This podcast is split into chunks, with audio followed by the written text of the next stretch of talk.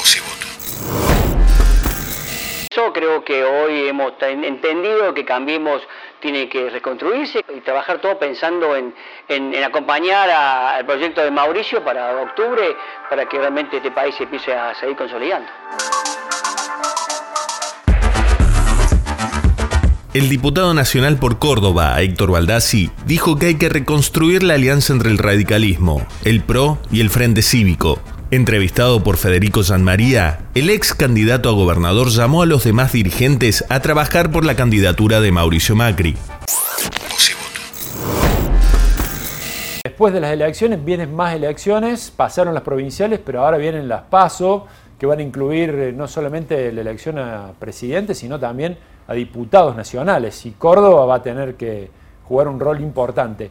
Vamos a hablar de eso y de otras cosas con Héctor Baldassi. Hola Héctor. ¿Qué tal, Fede? ¿Cómo estás? Diputado nacional, pieza clave de Cambiemos en Córdoba y del PRO, por supuesto.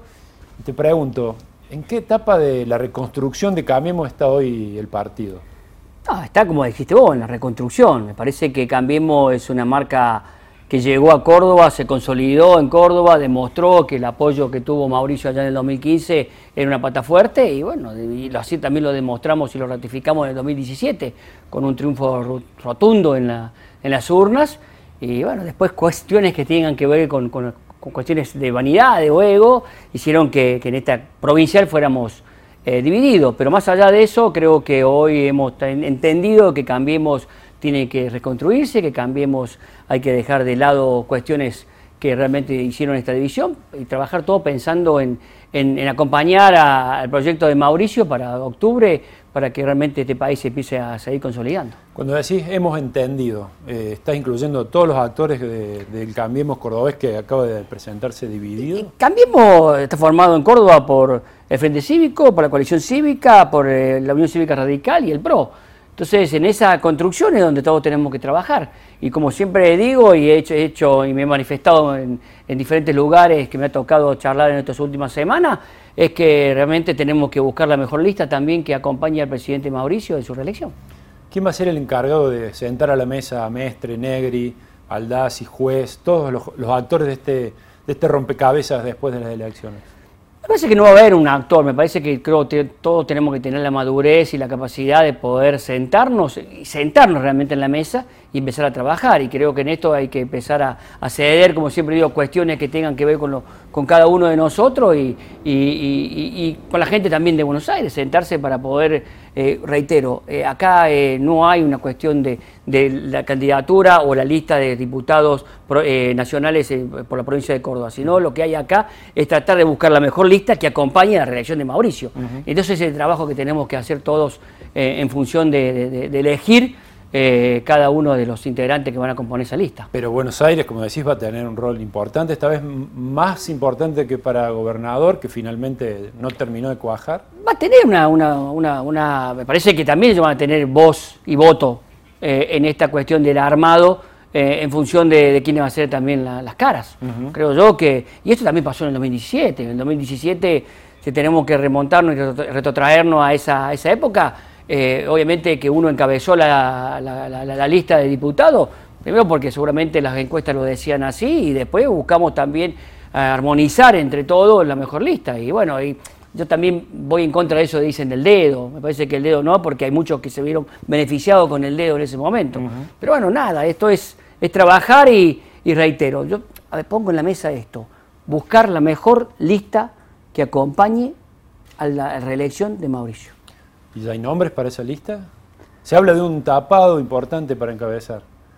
Sí, obviamente que uno cuando tiene la posibilidad de poder hablar, de poder expresarse, de poder intercambiar ideas, de poder sugerir, obviamente que te, obviamente te tiene un, nombre que, que realmente le permita saber de que, que tiene, que compartimos los mismos valores, compartimos lo que yo siempre entiendo en la política. Yo digo que la política, lo importante es la coherencia, papá. La coherencia, una, más allá de los valores, que como siempre digo, podés ganar elecciones, podés perder elecciones, pero nunca ceder ni entregar tus valores.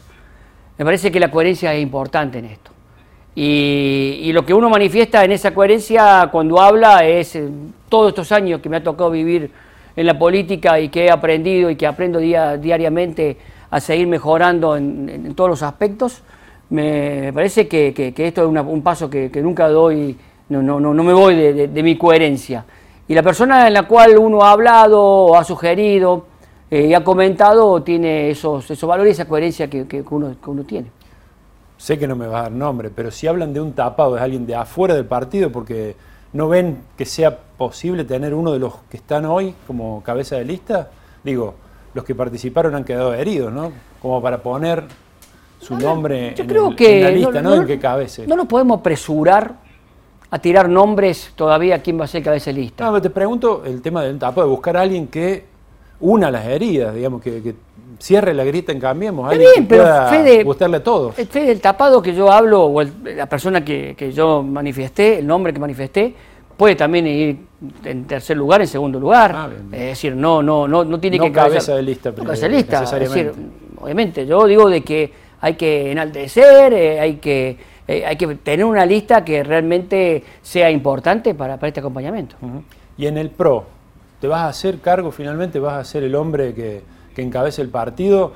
Ha habido diferencias también en el PRO, en el armado, y te has movido por un lado, enfrentado en algunos casos con algunos este, otros dirigentes. ¿Cómo estás hoy? Reitero, una de mis virtudes en la política es la coherencia. Yo siempre he trabajado para construir. Cuando hubo un partido que tenía crecimiento, que había sido un partido eh, que había llegado a Córdoba y que se había instalado y que mucha gente participaba y que quería construir y quería participar y quería ser eh, eh, parte de esa, de esa, construcción, le ponían un, cerco o le ponían una pared, me parecía que no era lo importante lo que, lo que uno quería transmitir. Yo siempre digo que los partidos tienen que ser puertas abiertas, de trabajar con la juventud, eh, que la juventud sea parte importante del crecimiento y la formación de, estos partidos, pero cuando hay gente que, se cierra y que no permite eso, obviamente me encuentran, me encuentran en algunas diferencias. Obviamente que el PRO ha tenido esa diferencia, el PRO no es un partido que ha crecido, y, y algunas cuestiones que tienen vínculo de relaciones, han hecho que en Buenos Aires sí, obviamente me han llamado, eh, hemos estado hablando sobre esta construcción que tenemos que empezar a hacer, porque creo que el PRO se merece eh, un partido que sea para la gente, un partido que realmente pueda participar los que quieren venir eh, nuevamente en la política o los nuevos en la política. Y ese es un trabajo que, bueno, estamos, estamos decididos a hacer, a construir y obviamente hacer un equipo que, potencie el PRO para adelante. Y en tus reuniones en Buenos Aires, tenés eh, línea directa, llegaste la semana pasada, estuviste en Casa Rosada.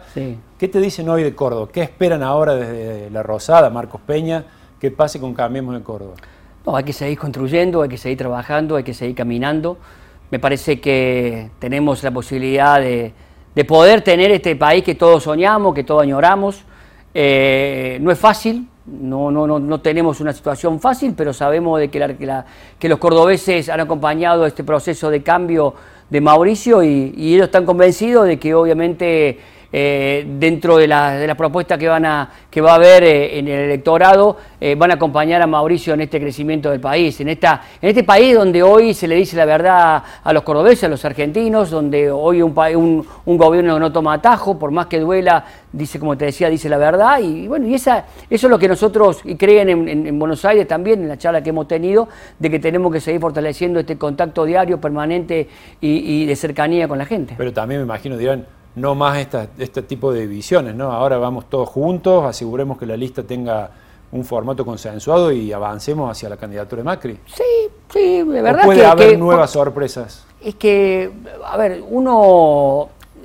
yo creo que hay dirigentes que a veces viven de los votos de los demás. ¿En Córdoba? Sí, sí. Es importante poder ver si esa gente que quiere vivir de los votos de los demás se anima a participar. Ajá.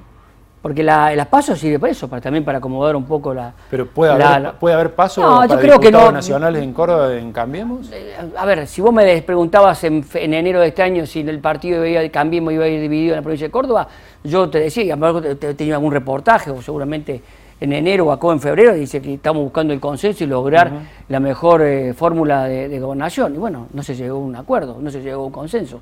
Me parece que hoy, con esta experiencia que hemos tenido en la provincia, nos va a servir para poder saber de que logremos ese consenso, que lo logramos en el 2017 y que nos dio ese triunfo rotundo en, la, provincia de Córdoba. Entonces, me parece que ante los antecedentes, ante los hechos, creo que hay que ser inteligente. La última, eh, en relación a 2017, que es la elección que se tiene que comparar, ¿cómo están hoy? ¿Están muy lejos de eso? ¿Creen que se puede repetir? Eh, ¿Aspiran a algo más decoroso?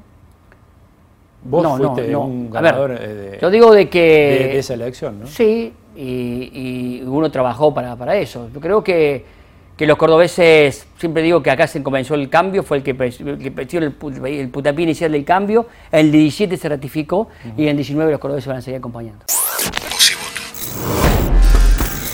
Las principales voces de la política cordobesa están en los podcasts de Voz y Voto. Escuchanos en Spotify, Google Podcast, Apple Podcast y lavoz.com.ar.